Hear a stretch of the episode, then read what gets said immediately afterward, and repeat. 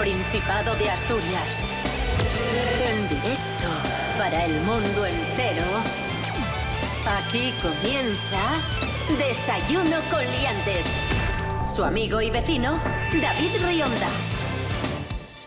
Muy buenos días Asturias, buenos días asturianos, buenos días asturianas, bienvenidos, bienvenidas a Desayuno con Liantes en RPA, la radio autonómica de Asturias. Empezamos la semana, hoy es lunes 15 de junio de 2020. Saludamos en primer lugar a Rubén Morillo. Hola Rubén Morillo. Buenos, días. David Rionda. Buenos días a todos. Pues bien. Bien, ¿estás bien? Aquí estamos, sí. claro. ¿Cómo estás? Pues bien. Bien, Sí, ¿seguro? sí. Bien, bien. ¿Todo en orden? Eh, todo en orden. Bien. Bien, bien, ¿estás bien, bien? bien, bien. Patri Pérez, buenos días. Muy buenos días. ¿Qué tal? ¿Cómo estás? Ay, muy bien. Muy contenta. Muy contenta, sí, porque hay que empezar la semana así con actitud. Qué ganas teníamos de verte aquí en el estudio. Ay, Hacía muchísimo que no te veíamos en Voy a persona. decirlo, verme físicamente, moralmente. Me encanta. Pero lejos, cuidado, ¿eh? estamos ahí a una Desde cierta distancia. Desde la distancia. Por supuesto que Claro. sí. Bueno, Rubén Morillo, pronóstico del tiempo para hoy, venga. ¿Qué? Bueno, a ver si ¿Qué? es cierto. ¿Qué? Mira a ver, ¿eh? Dai. Mira a ver, sin presión. ¿Qué? ¿Eh? Venga, venga. ¿Eh? Sí, es que sé que me vais a pisar, Que entonces no, que no, que no, Que tira, no. tira. os diré ¿Sí? Que las previsiones más optimistas ¿Sí?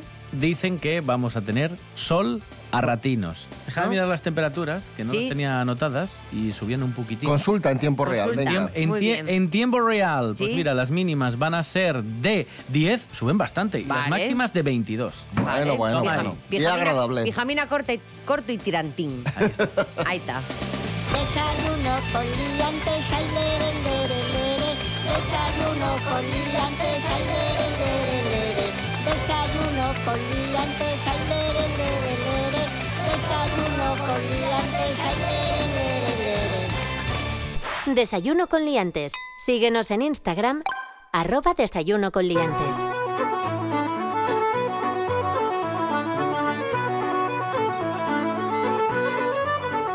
Comenzamos, amigos, amigas. Ya sabéis que estamos en la fase 3 de la desescalada, pero el gobierno de Asturias ha renunciado a abrir la movilidad con Cantabria Sí. y Galicia. Ya sabéis que en esta fase de la desescalada son las propias comunidades autónomas las que gestionan el, el avance de, de las medidas. Adrián Barbón ha adoptado esta decisión tras contactar con sus homólogos de Galicia y Cantabria y con la presidenta Navarra. Y el presidente gallego, Alberto Núñez Feijó, ha sostenido que entiende y que comparte la decisión del gobierno del Principado de cerrar de momento las fronteras con Galicia y Cantabria, que también están en fase 3. ¿Ha llamado a Revilla, Barbón? Pues entonces no ha colgado todavía. Porque si Revilla, como se ponga a hablar, lo tiene ahí todavía Barbón y no va a poder, no va a poder dirigir el Principado.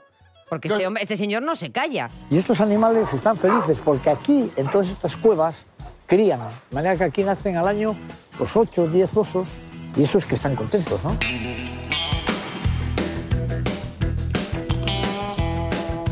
En las redes sociales, a Adrián Barbón le preguntaba a mucha gente si iba a permitir pues este, no sé, este cambio de, de comunidad autónoma. Y, y explicaba a Adrián Barbón que en el caso de que él decidiera que se pudiera viajar a otra comunidad, solo podríamos viajar a Galicia porque Cantabria ya había anunciado que no iba a dejar eh, que viniera gente de fuera o que saliera gente de su comunidad A autónoma. Revilla... A León tampoco podemos ir porque, Porque está evidentemente dos de está en otra fase claro. diferente, No, no, exactamente. no Entonces, apetece mucho. solo podríamos ir a Galicia. Y además, por responsabilidad, decía Adrián Barbón que le parecía todavía muy prematuro, que vamos a seguir los cauces y que no pasa nada por estar otra semana Pero más. si no, pero para lo que hemos Por andado ya. favor, ¿Vosotros os acordáis por cuando favor. empezó el estado de alarma? Que eran los primeros 15 días y decíamos, madre mía, 15 días en casa. Pero si vamos ya camino de tres meses, yo ¿Qué creo. prisa ¿no? hay? ¿Qué prisa ya hay? Está. Ahora ya Va, vamos, no a hay hacerlo, prisa. vamos a hacerlo bien. Como os decía, el presidente de Galicia, Alberto Núñez Feijó, de acuerdo con el presidente del Principado, vamos a escuchar la valoración del presidente gallego. Sí, canto de todo. En ruso, en inglés, en español, creaciones mías. De mis propias creaciones, eh, inventadas por mí. Yo no copio. Y lo más difícil es componer una canción, ¿eh? Ole. Ahí está. Seguimos hablando de... de la desescalada. Bueno, en este caso vamos a hablar del confinamiento, de, de la fase anterior, de cuando nos quedamos metidos en casa. Sí. Una de las consecuencias del confinamiento, según dos estudios publicados en la revista Current Biology Sí. y realizados en Alemania, Austria y Suiza y Estados Uy, Unidos. qué trabajito. Fíjate tú. Ay, para coordinar eso, ¿eh? Pues según estos estudios, Sí. el confinamiento ha generado más sueño, hemos Sí. dormido más, pero dormimos peor. Claro. Sueño pero- de peor calidad. Pero ¿y porque para te- eso hacía falta tanta gente y Estudio. tanto estudio? Pues yo- me hubieran llamado a mí y se lo hubiera dicho. Porque tenemos, según este estudio, jet lag social. Sí, Tenemos- puede ser. Como que debes cafés y, y debes conversaciones, claro. Eso para la gente que somos de hablar poco, como yo, sí que nos pasaba. Entonces, claro, pero esto ha tenido también una consecuencia, es que te han sufrido los de casa.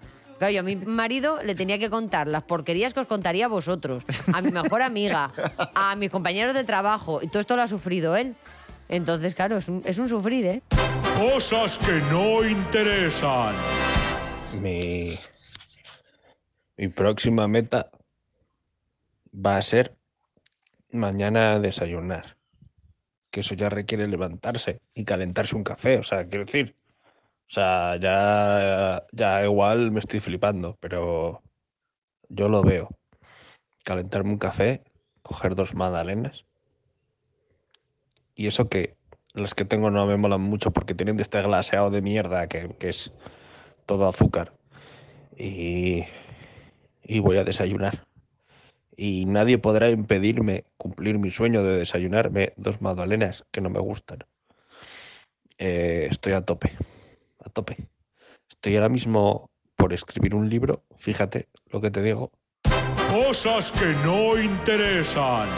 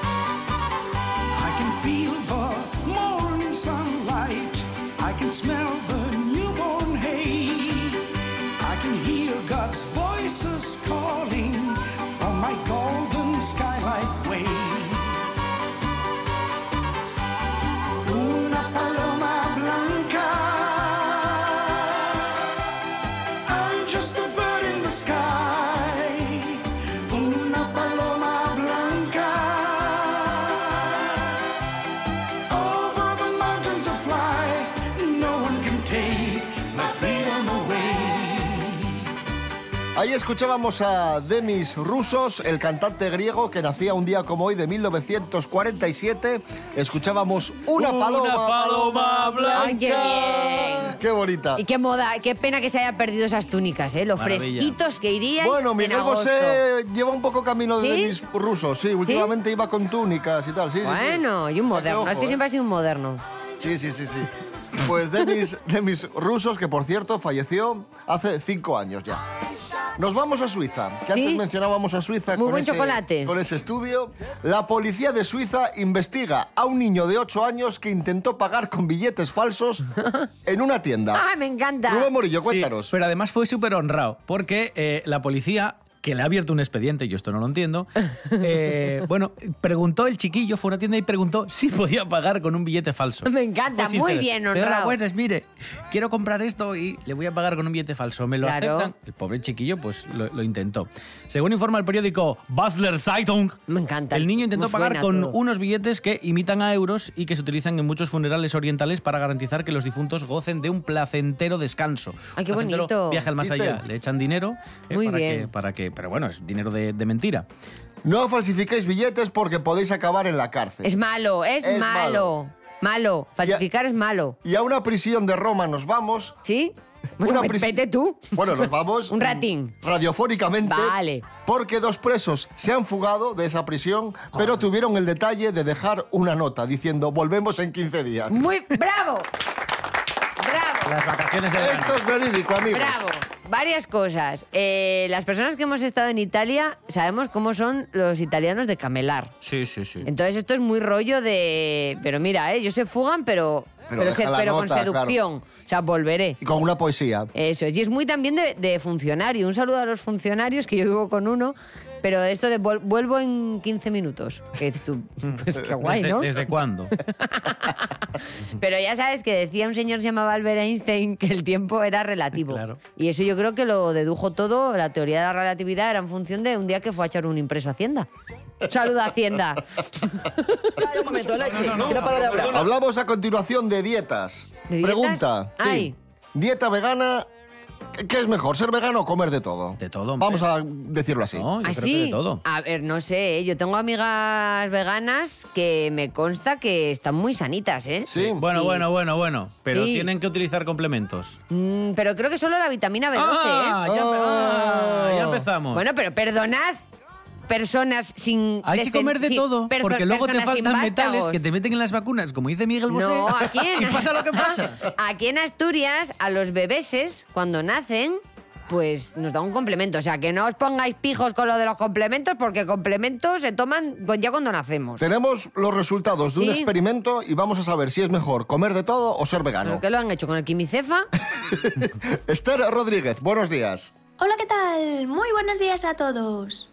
Bueno, seguro que alguno de vosotros está pensando en ponerse a dieta. Así que yo hoy os vengo a explicar qué dieta parece ser mejor. Mira, os cuento.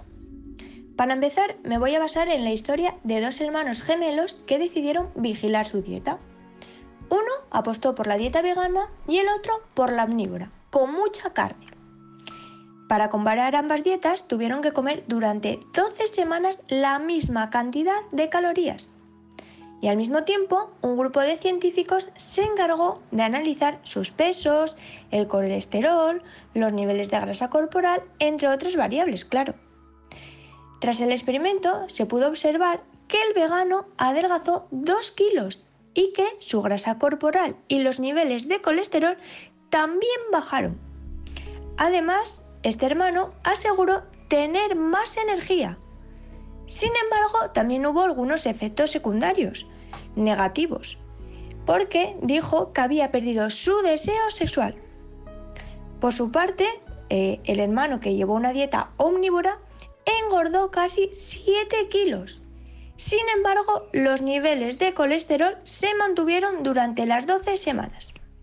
Los científicos también recolectaron muestras fecales antes y después del experimento y descubrieron que las dietas veganas ayudan a reducir los riesgos de sufrir enfermedades crónicas como la diabetes tipo 2 y la obesidad.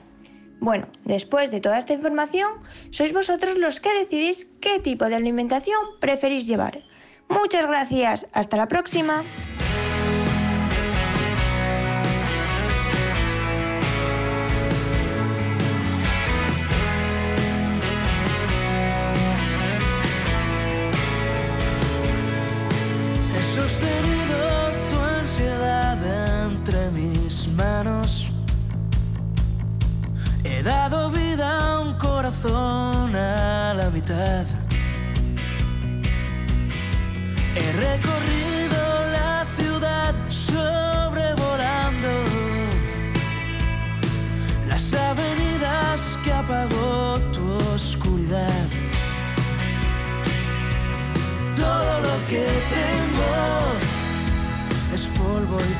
Pasado.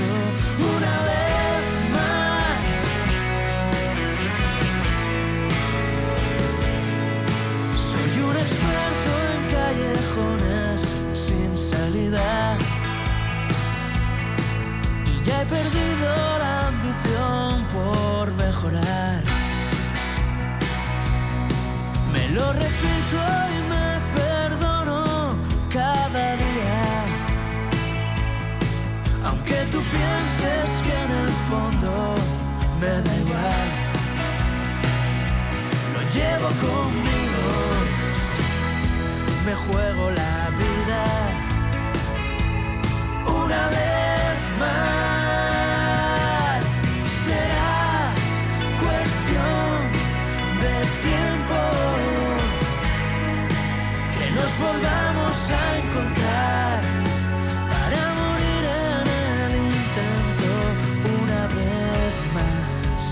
7 menos cuarto de la mañana, ahí sonaba en el intento de los asturianos Destino 48. Hoy es lunes 15 de junio de 2020. Desayuno con liantes.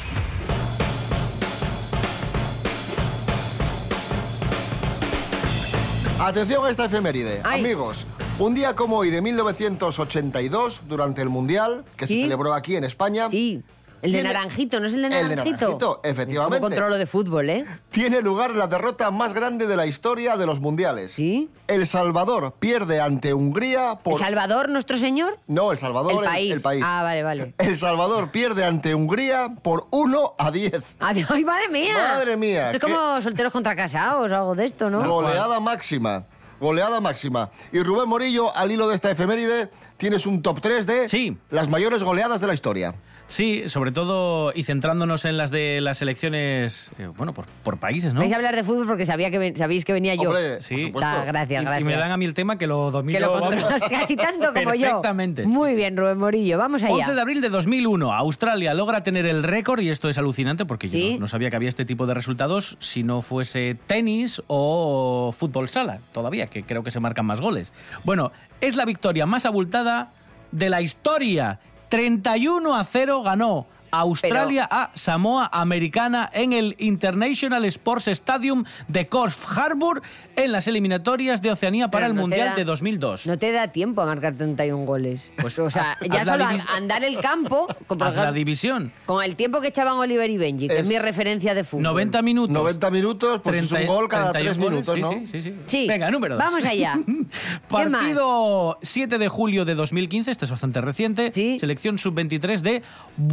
A ver si lo digo bien, Vamos, porque yo no vamos. sé si esto eh, existe. Eh, Vanuatu. Vanuatu, ¿Vale? sí, sí, bueno, Sí. Del, del norte. Sí, sí. Goleó por 46-0. Me encanta. A la Micronesia. Claro, porque es Micronesia. En un partido clasificatorio para los, Madre mía. para los Juegos Olímpicos. Que la Micronesia será muy pequeña y no tendrán espacio ni para Claro, entrenar. Pruvitinos, porque estos ya se habían llevado otras goleadas, eh, habían perdido con Fiji por 38 a 0. O sea, que Fiji... Y con Tahití habían perdido ya por 30 a 0. Vamos con el número uno de las goleadas históricas. He dejado de lado una de 149-0 en una liga menor. Bueno, pero, pero ¿por qué? Habréis dicho, ¿por, ¿Por qué? ¿Por la qué la dejas de lado? dejado fuera? Porque me voy a centrar en la, del, que la de la que ocurrió el 21 de diciembre de 1983. Esta la recordáis todos porque es goleada, goleada sí, pero por la remontada y por lo que tiene de gesta es muy importante. El 12 a 1 a Malta, maravilla. Mía, les he oído hablar hasta yo. Bravo, bravo, bravo, bravo. Vamos a escuchar Madre un momento, mía. que es muy, Muy emocionante. muy emocionante. Sí, sí. Señor y Víctor, Víctor, ha caído, señor, señor, gol. ¡Gol de señor! ¡Gol de señor! 12 a 1. Madre mía. A mí me parece una goleada. Para cómo está el fútbol y el nivel que hay, 12 a 1 me parece, vamos, una panadera. Sí, sí, Fantástico, sí. Una cosa loca, ¿eh? que no se recuerda a Maruja Mayo en este país, pero lo del España-Malta... Chas. Bien, seguimos hablando de fútbol. Sí. Atención. Qué bien. Noticia que nos trae el Confidencial. El Real Madrid y el Barcelona han pedido 200 millones al Estado para pagar los sueldos de los futbolistas. Concretamente han pedido un crédito al Instituto de Crédito Oficial para pagar los salarios de sus, sus cracks, ¿no? Ay, Pruvitino, que pa' balón. Porque no les vale con no pagar los impuestos y todas estas cosas, necesitan más cosas. Líneas de crédito concedidas por el Santander, el BBVA, CaixaBank, Bankia y el. Sabadell. Muy bien. Claro, es que Estupendo. no hay, no hay balones. Tenía yo uno de Supertele del kiosco. Buah, ese, ese balón era... Los resistentes Le dabas una patada y como hubiera un poco Lo viento, marchaba volando. Claro, Sí, claro. sí, sí. Claro, los salarios de las plantillas de Madrid y Barcelona Claro. ascienden a mil millones de euros. Un poquito más del salario mínimo. Sí, Está un un poquito poquito, por encima poquito. de la media. Y, y no, pueden, no pueden aguantar con, con lo que ganaron el año pasado. No, no pueden. ¿Qué te digo yo? Os enfada un poco esta noticia por lo que veo. Mm, Yo como autónoma me caen las lágrimas cuando la escucho, pero, pero bueno, no pasa nada, pero es que es lo que os digo, que es que somos así.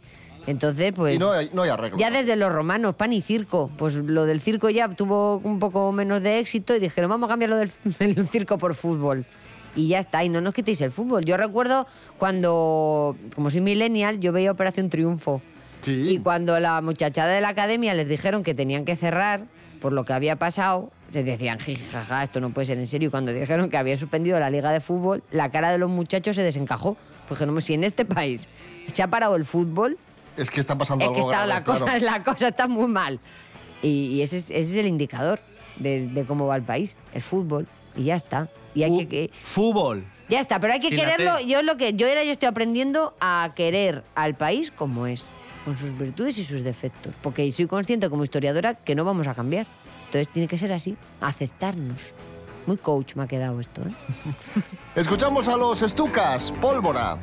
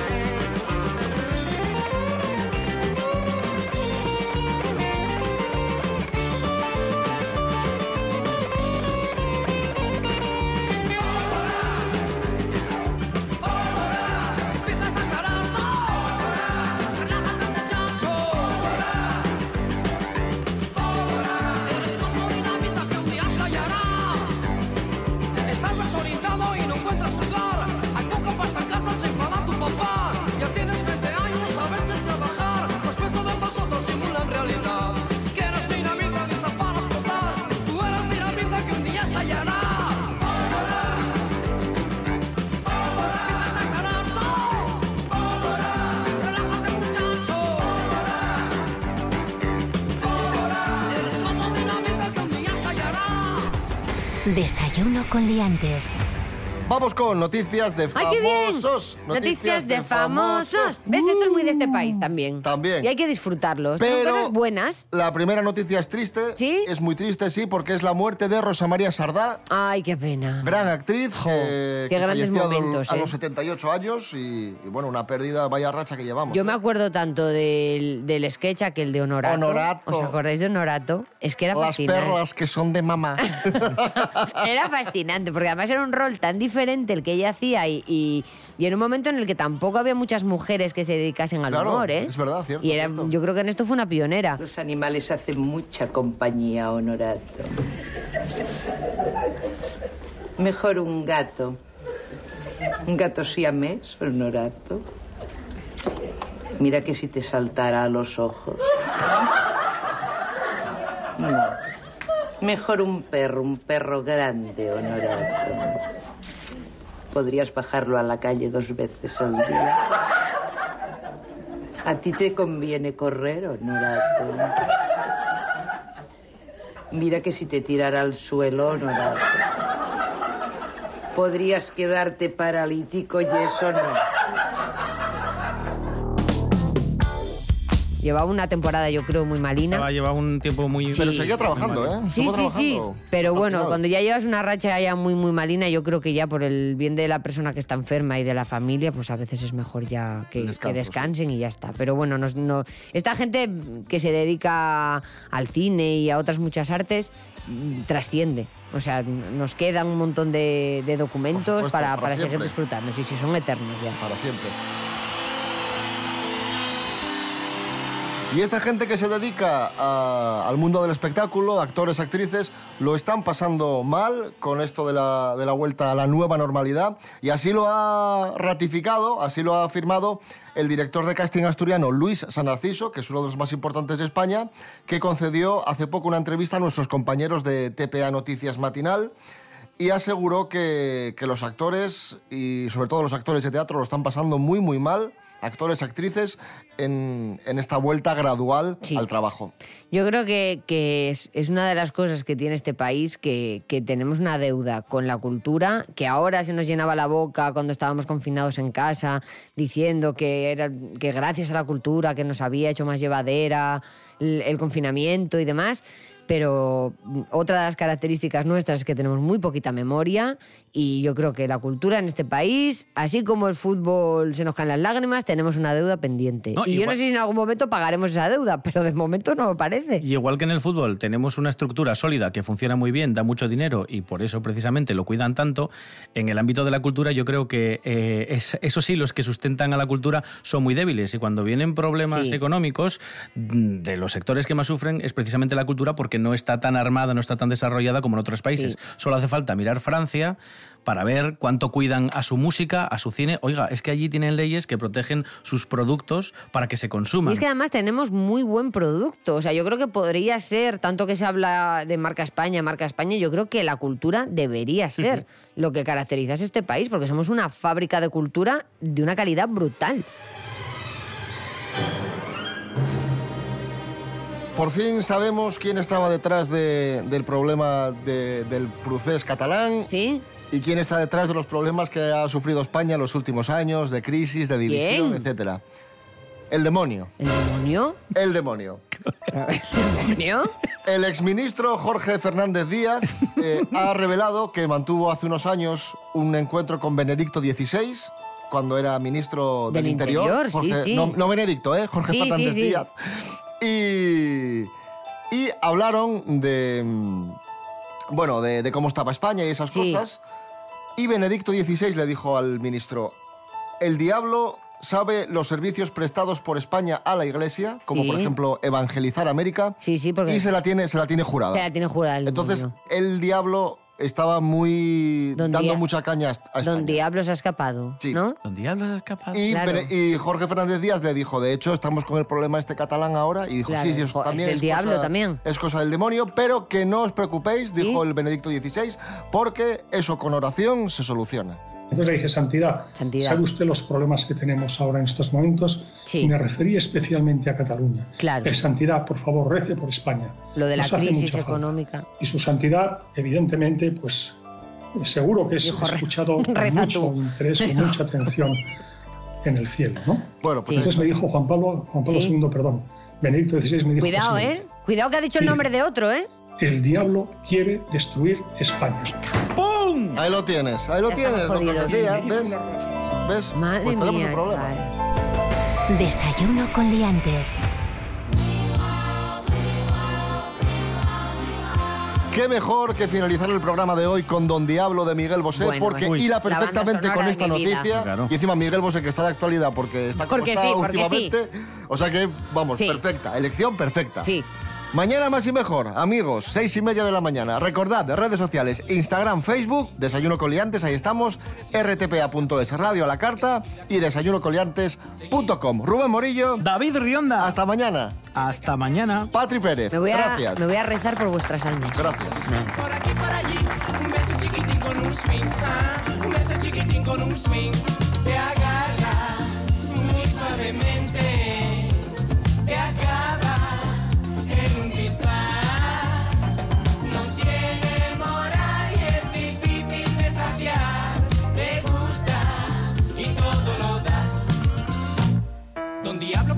siempre sale con el truco del futuro colorado colorín. Y si acaso cedes usarás sus placeres para ver cómo te puede conseguir. Seguir, si sigue así yo se lo voy a decir. Que te cante a mi niña como gozo cuando guiñas. Yo quisiera darte un beso chiquitín con un swing por aquí por allí. Un beso chiquitín con un swing, sí. Un beso chiquitín con un swing. Me agarra muy suavemente